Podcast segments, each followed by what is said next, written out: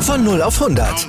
Aral feiert 100 Jahre mit über 100.000 Gewinnen. Zum Beispiel ein Jahr frei tanken. Jetzt ein Dankeschön, rubbellos zu jedem Einkauf. Alle Infos auf aral.de. Aral, alles super. Der Big End Sports Podcast. Wissenswertes aus der Welt des Sports. Mit Patrick Hoch. Auf meinsportpodcast.de. Hallo, hier ist der Big End Sports Podcast.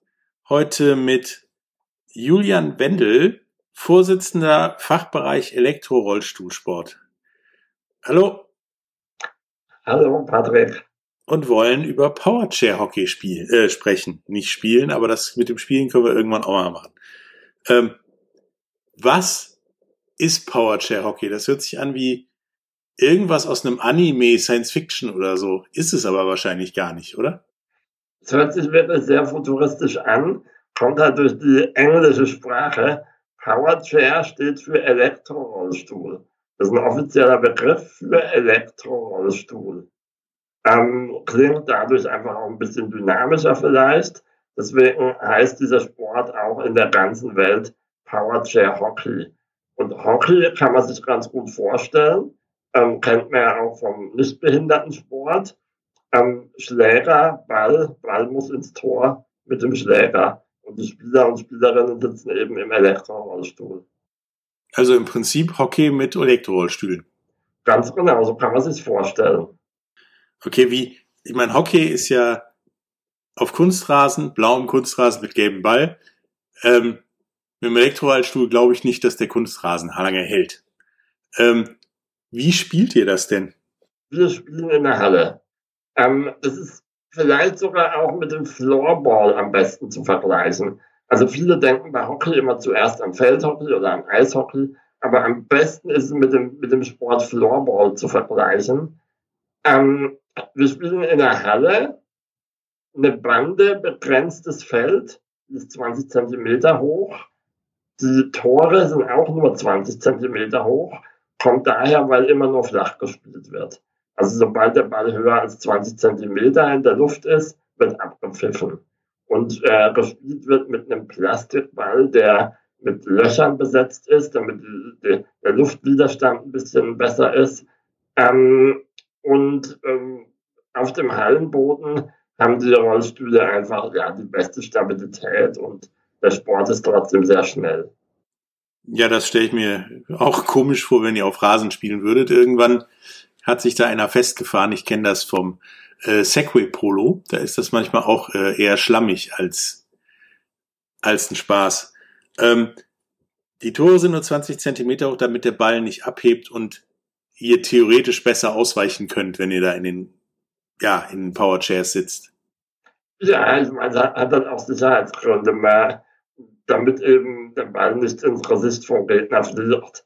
Ähm, viele sitzen ja auch recht steil und gelähmt im, im Rollstuhl, können mit dem Kopf jetzt sich nicht bewegen zum Beispiel. Ähm, genau, deswegen hat sich diese Regel einfach so entwickelt, dass nur flach gespielt wird, was aber den Spielfluss nicht behindert. Hm. Wie habt ihr denn, ich meine, wie benutzt ihr denn den Schläger? Wenn ich, ich stelle mir das gerade vor, wenn ich in einem E-Rolli sitze, ist eine Hand ja definitiv immer beschäftigt, mindestens. Die andere wahrscheinlich auch mit Festhalten bei mir. Aber. Das kann sein, ja. Du kannst dich auch anschnallen. Ja, was mache ich dann mit dem Schläger? Ähm, der Schläger, den wirst du, wenn du spielen würdest, in der anderen Hand halten. Es gibt, es gibt die Spieler, die körperlich fit sind, die den Schläger in einer Hand halten und mit der anderen Hand den Rollstuhl steuern. Und dann gibt es die Spieler, die körperlich ein bisschen ja, weniger fit sind, die brauchen dann teilweise beide Hände zum Steuern vom Rollstuhl oder haben einfach in einer Hand auch sehr wenig Kraft, aber sind sehr unbeweglich und die haben dann den Schläger am Rollstuhl montiert. Das heißt, es gibt diese zwei Arten. Man kann den Schläger am Rollstuhl fest montiert haben. Das ist dann auch ein spezieller, geformter Schläger. Der sieht von oben gesehen aus wie ein Kreuz also mit einem Querstück. damit man den Ball auch vorwärts schieben kann. Und die anderen Spieler haben den Schläger in der Hand und haben dann einen recht normalen Plastikschläger mit einer Kelle vorne dran. Und diese zwei Schlägerarten oder Spielertypen gibt's. Genau, ja. Ähm, bei den, bei den Schlägern in der Hand ist mir ungefähr klar, wie ich da ein Tor schieße oder schieße, passe und so weiter. Bei dem Schläger am Rollstuhl sagtest du ja, diese Kreuzbalken, dieser Querbalken ist äh, ja dafür da, den Ball zu schieben, also in Anführungsstrichen zu dribbeln. Ähm, wie funktioniert das mit dem Schießen? Muss ich da erst den Rollstuhl querstellen und wieder zurück und dann schießen oder wie? Ja, kann man machen. Also die Rollstühle sind auch wirklich sehr schnell, ähm, sehr wendig vor allem auch. Man, man kann da durchaus mit einer Drehung eben schießen oder auch einfach mit Anlauf den Ball äh, anschieben und ins Tor rollen lassen. Ähm, aber ich muss dazu sagen, die Spieler mit diesem festen Schläger, Festschläger, die haben eher selten den Ball und schießen auch sehr, sehr selten aufs Tor. Ähm, kommt daher, dass sie einfach eine andere Aufgabe im Spiel haben. Ich kann dazu auch gerne noch mehr erklären. Ja, kannst du gern machen. Wahrscheinlich eher Verteidiger, Torhüter durch. Torhüter auf jeden Fall. Also der Torhüter muss einen festen Schläger haben. Das ist verpflichtend. Ähm, von Verteidiger würde ich jetzt eher weniger sprechen, weil ich finde, dass alle Spieler verteidigen. Man verteidigt meistens mit einer Raumdeckung. Das heißt, jeder, jeder Spieler hat seine Position im Raum, die er verteidigt. Ähm, Im Angriff wirken sie aber auch mit, diese Festschläger aber eher als Blocker. Das heißt, die Spieler, die am kräftigsten sind, die den Schläger in der Hand halten, die führen den Ball. Man kann es ein bisschen wie beim Football vergleichen, beim American Football. Und die anderen Spieler, die mit dem Festschläger, die blocken den Weg frei. Das heißt, sie versuchen, den Regenspieler wegzusperren, damit Räume entstehen, in die der ballführende Spieler hineinfahren kann. Und so versucht man sich dann durch diese Blocks, durch die gegnerische Verteidigung durchzuarbeiten oder durchzuwirbeln teilweise auch. Ähm, genau. Ja. Also im Prinzip äh, der ohne, also der mit festen Schläger ist im Prinzip der Blocker und der Rest macht das Spiel sozusagen. Ja, also ich finde immer, es, es sind beide, es sind alle Positionen sehr wichtig. Weil man merkt es immer, wenn eine Mannschaft einen schwachen Blocker hat, dann kommen die einfach nicht durch. Das heißt, es ist, ist extrem wichtig, dass da einer dabei ist, äh, mindestens einer, der den Weg frei macht, ähm, weil dann hat man immer gute Chancen, bis zum Tor zu kommen. Da ist der Football-Vergleich gar nicht so verkehrt. Wenn da der Blocker scheiße ist, läuft's auch nicht ganz so toll. Finde ich auch, ja. Und so hat eben jeder mit ganz unterschiedlichen Behinderungen kann dabei sein und hat seine Aufgabe. Ja, da wäre ich nämlich noch drauf gekommen. Ähm, Gibt es da einen Unterschied in der Bewertung in, ja, mit zwischen, wenn ich mitspiele und irgendjemand mit einem ja, festen Schläger spielt, sind die gleichwertig in einem Team oder kann ich mir theoretisch ein Team zusammenstellen mit nur ja, nicht behinderten, ziemlich fitten Leuten? und dann auf ein Team treffen mit nur festen Schlägern sozusagen? Das ist eine sehr, sehr gute Frage, weil das ist ein ganz elementarer Baustein in unserem Sport. Im Behindertensport hat man oft das sogenannte Klassifizierungssystem. Das bedeutet, jeder Spieler bekommt eine Klassifizierungspunktzahl zugeordnet. Ein ganz starker Spieler, der, der fast nicht eingeschränkt ist, der würde 4,5 Punkte bekommen viereinhalb Punkte. Und jemand wie ich, der sehr schwer gelähmt ist, der weder, der seine Arme überhaupt nicht bewegen kann, gerade so den Rollstuhl steuern kann, der bekommt 0,5, also nur einen halben Punkt. Und in dieser Spanne werden die Punkte verteilt. Und dann muss eine Mannschaft, da eine Mannschaft darf höchstens zwölf Punkte auf dem Feld haben. Mit fünf Spielern. Das heißt, man kann nicht lauter starke Spieler einsetzen, körperlich starke Spieler, sondern man muss auch körperlich schwache Spieler einsetzen, damit man diese zwölf Punkte nicht überschreitet. Und dadurch ist gewährleistet, dass erstens auch körperlich Schwache auch eingesetzt werden müssen und zweitens, dass die Mannschaften einigermaßen gleichwertig aufgestellt sind. Und das ist ganz wichtig, finde ich. Ja, das äh, war nämlich auch so eine Frage, die ich mir gestellt habe. Äh, wenn ich da jetzt mit zehn Jungs ankomme, die alle ziemlich fit sind und ziemlich guten Rollstuhl steuern können und dann auf ja zehn, wie du schon sagtest, relativ stark Behinderte treffen, dann wird das ja auf Dauer ein bisschen schwierig. Ja, genau. Und tatsächlich war es früher, tatsächlich war es früher auch so, dass die, ähm, dass manche Mannschaften körperlich alles dominiert haben und teilweise den Gegner in Grund und Boden gespielt haben, einfach weil sie körperlich total überlegen waren. Das hat man jetzt ein bisschen besser im Griff. Das hast du mit Sicherheit mit der, mit der Bewertung besser im Griff. Dann sind halt äh, Fußgänger, sage ich mal, also richtig fitte Leute quasi wie Ausländer beim Fußball. Nicht Europäer beim Fußball, um genau zu sein. Ähm, wir machen jetzt eine kleine Pause und kommen dann wieder, reden dann mal über den Ursprung vom Powerchair Hockey und äh, wie es denn international so läuft und die Zukunft aussieht. Bis gleich.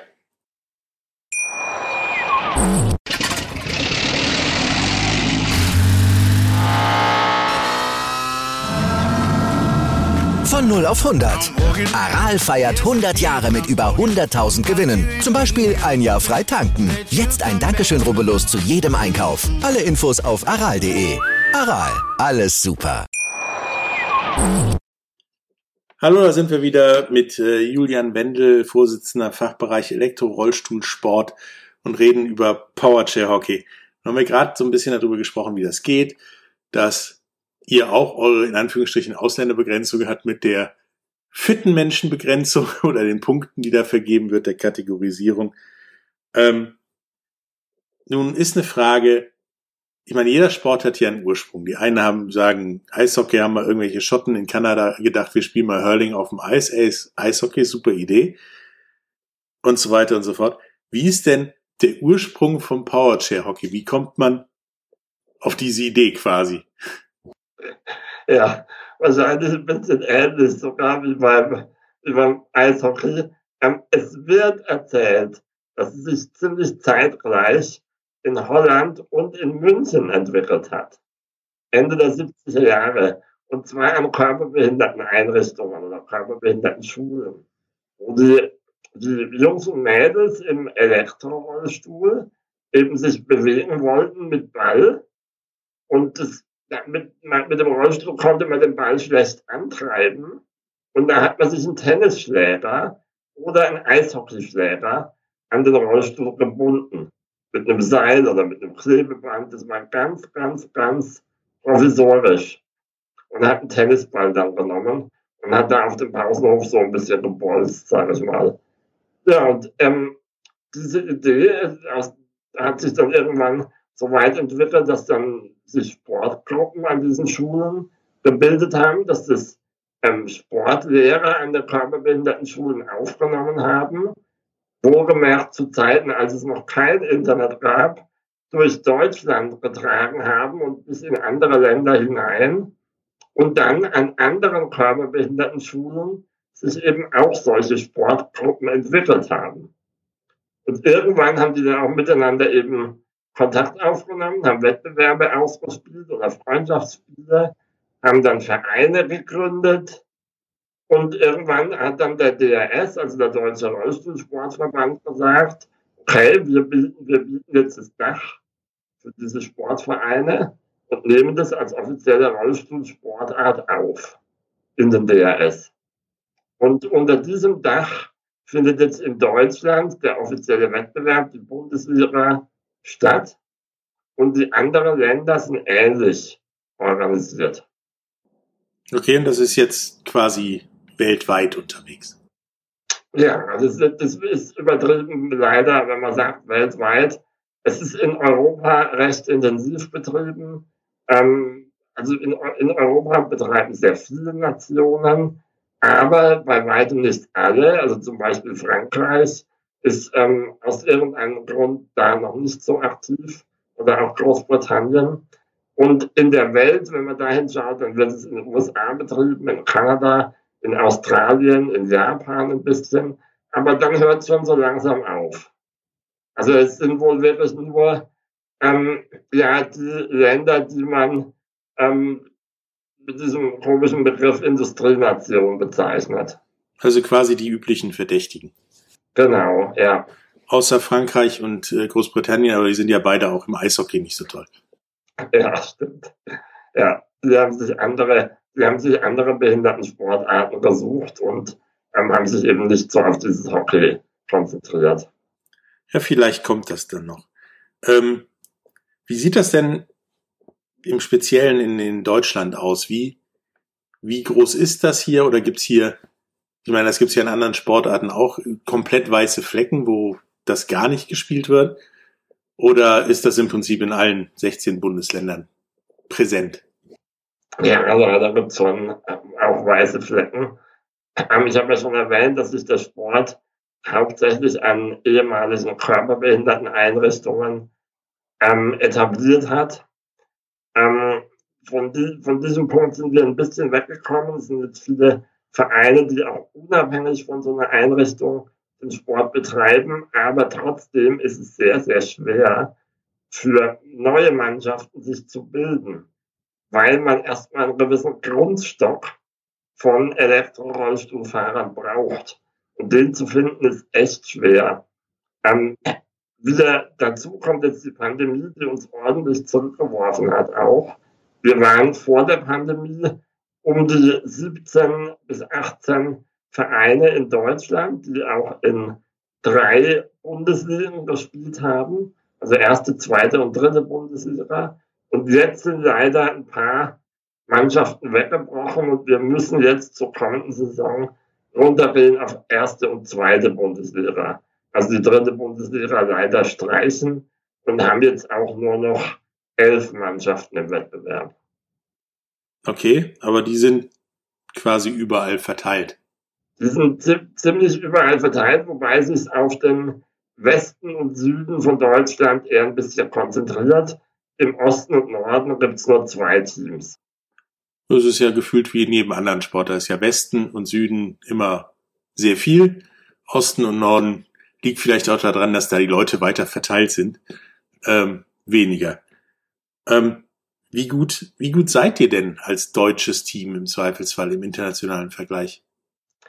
Da sind wir gut. Also wir waren 2010, gut, das ist schon ein bisschen her, da waren wir sensationell Weltmeister, haben die Niederlande geschlagen im Finale, die bis dato noch kein einziges Spiel verloren hatten und dann das erste Mal gegen uns verloren haben. Ähm, und seitdem ist die Dominanz der Niederlande gebrochen. Jetzt war kürzlich auch Italien Weltmeister. Ähm, das heißt, diese drei Teams haben bisher die Titel geholt. Im internationalen Vergleich Holland, Deutschland, Italien.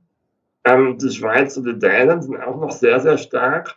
Und wir Deutschen sind eben mit diesen fünf, äh, also unter diesen fünf Mannschaften, würde ich sagen, in der, in der Spitze und werden bei der kommenden WM in der Schweiz auch wieder um den Titel mitkämpfen.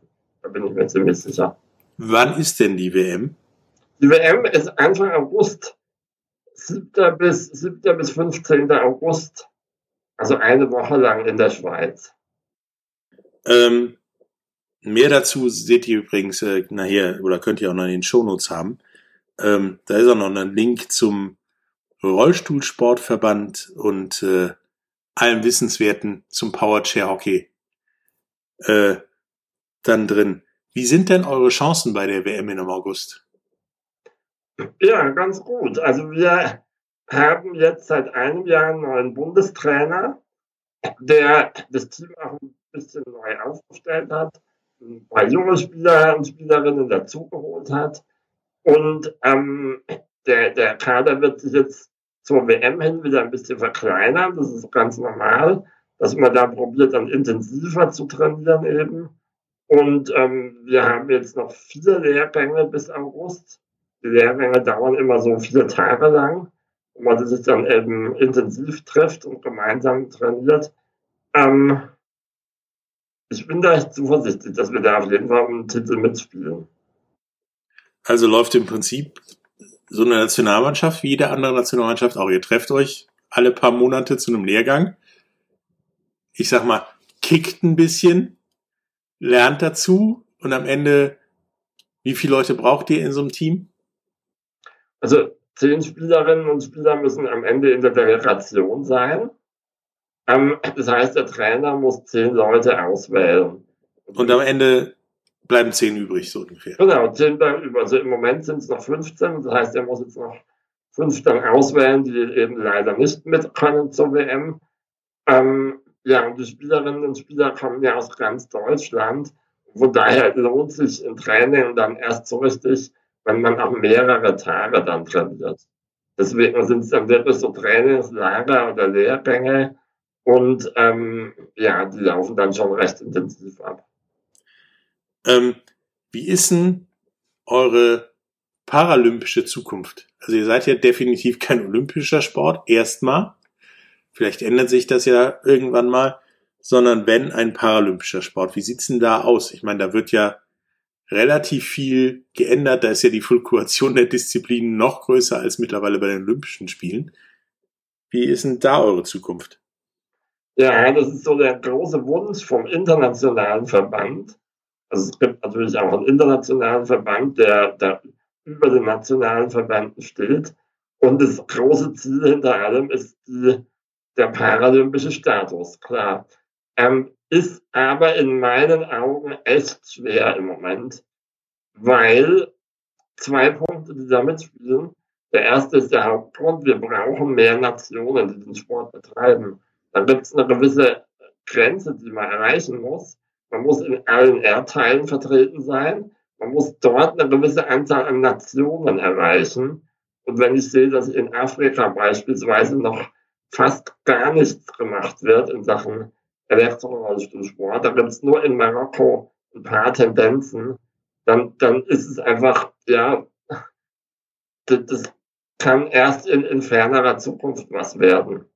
Das muss sich einfach noch besser verbreiten. Das ist auf jeden Fall das Ziel, ja. Ja. Und das zweite, der zweite Punkt ist, dass die, ähm, dass dieser Faktor Elektrorollstuhl, der wird im Sport nicht so gern gesehen. Wenn man, wenn man sich auch die nicht behinderten Sportarten anschaut, da gibt es auch keine Motorsportarten bei Olympia. Ja, alle, alle Motorsportarten sind nicht olympisch. Und das hat diesen, diesen Hintergrund, dass da die Technik eine zu große Rolle spielt. Und dieser Punkt wird auch uns zum Verhängnis, weil bei uns dieser Elektrorollstuhl so entscheidend ist. Okay, das ist mir bei den Nicht-Parasportarten ist mir das klar, dass da kein Autorennen-Motorradfahren dabei ist, weil es ist ja mittlerweile wichtig, das bessere Auto zu haben, um zu gewinnen, fast. Ähm, hatte ich nicht das Gefühl bei der Recherche, dass das bei euch so wichtig ist, ob du jetzt einen Porsche unter dir hast oder ein VW.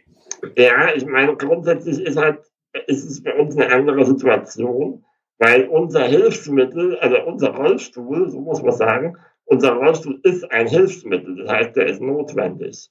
Ohne den gilt's gar nicht. Und daher hat man eine andere Voraussetzung. Aber ähm, trotzdem ist es halt entscheidend, was für einen Rollstuhl man da fährt.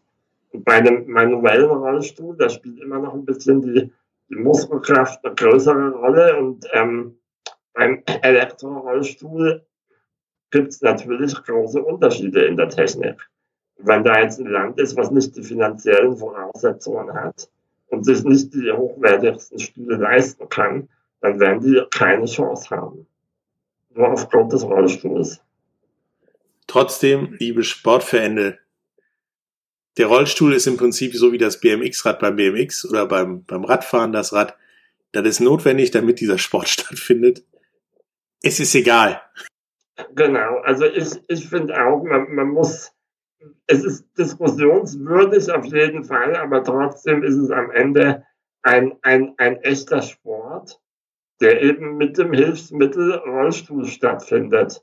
Genau wie Läufer auch das Hilfsmittel Schuh benutzen. Ja, und ähm, von daher ist es in meinen Augen ein Sport, der, der auch in diesen Wettbewerb dann gehört. Ja, es ist ja, wo wir beim, wieder beim Eishockey sind, da sind ja die Schlittschuhe auch relativ entscheidend.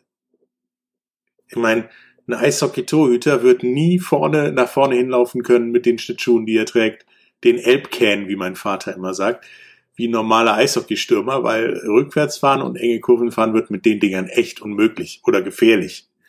Sagen wir es so. Ähm, bevor wir jetzt zum Ende kommen, hast du noch irgendwas unseren Zuhörern zu sagen zum Thema Powerchair Hockey, außer dass es, guckt es euch an, ich verlinke auch irgendwelche Videos in den Show Notes. Ähm, guckt es euch an, es ist ein super dynamischer Sport und ja, zwischen echt interessant und super spannend. Du hast es eigentlich schon gesagt, es ist wirklich für die meisten Menschen überraschend rasant. Die Rollstühle fahren ja 15 km/h, drehen sich wahnsinnig schnell. Die Spieler sind teilweise so krass technisch versiert, wie die mit dem Ball umgehen, ist Wahnsinn. Ja. Und mit dieser schweren Behinderung teilweise. Ähm, es finden coole Spielzüge statt, Pässe, schnelle Schüsse. Und es ist auf jeden Fall ein Blick wert. Und wenn jemand irgendwie in seinem Bekanntenkreis Leute hat, die körperlich behindert sind, dann erzählt ihnen davon. Vielleicht gibt es auch in eurer Nähe einen Verein oder irgendwie eine Initiative, die da Sport macht im Elektrorollstuhl. Und wichtig ist auch, auch wenn man im Alltag nicht in einem Elektrorollstuhl sitzt, sondern in einem manuellen Rollstuhl, kann man mitspielen. Viele Vereine haben die Möglichkeit, den interessierten Leuten einen Elektrorollstuhl zur Verfügung zu stellen, nur für den Sport. Das heißt, man kann auch als Aktivrollstuhlfahrer mitmachen, wenn man Interesse hat.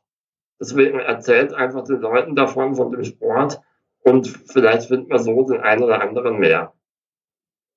Ja, also put the word out there sozusagen. Erzählt den Leuten, wie cool das ist. Ähm, Wenn es wieder möglich ist, komme ich auch mal vorbei und hau eure Klassifizierung hoch wahrscheinlich. Und äh, probier es auch mal. Vielleicht brauche ich aber auch einen fest installierten Schläger, weil ich mich sonst nicht festhalten kann. Ja, gerne. 26. März in Messel ist der Spieltag von der ersten Bundesliga und dort, dort sieht man auf jeden Fall sehr, sehr coolen Sport. Ja, gucken wir mal.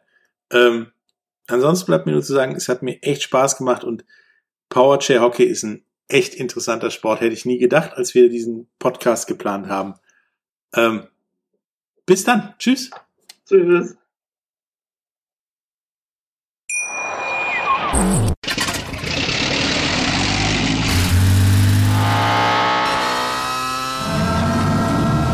Von 0 auf 100. Aral feiert 100 Jahre mit über 100.000 Gewinnen. Zum Beispiel ein Jahr frei tanken. Jetzt ein Dankeschön, rubbellos zu jedem Einkauf. Alle Infos auf aral.de. Aral, alles super. Dir hat dieser Podcast gefallen? Dann klicke jetzt auf Abonnieren und empfehle ihn weiter. Bleib immer auf dem Laufenden und folge uns bei Twitter, Instagram und Facebook. Mehr Podcasts aus der weiten Welt des Sports findest du auf meinsportpodcast.de.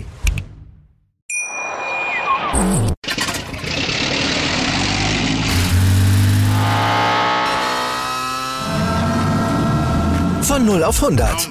Aral feiert 100 Jahre mit über 100.000 Gewinnen. Zum Beispiel ein Jahr frei tanken. Jetzt ein Dankeschön, rubbellos zu jedem Einkauf. Alle Infos auf aral.de. Aral, alles super.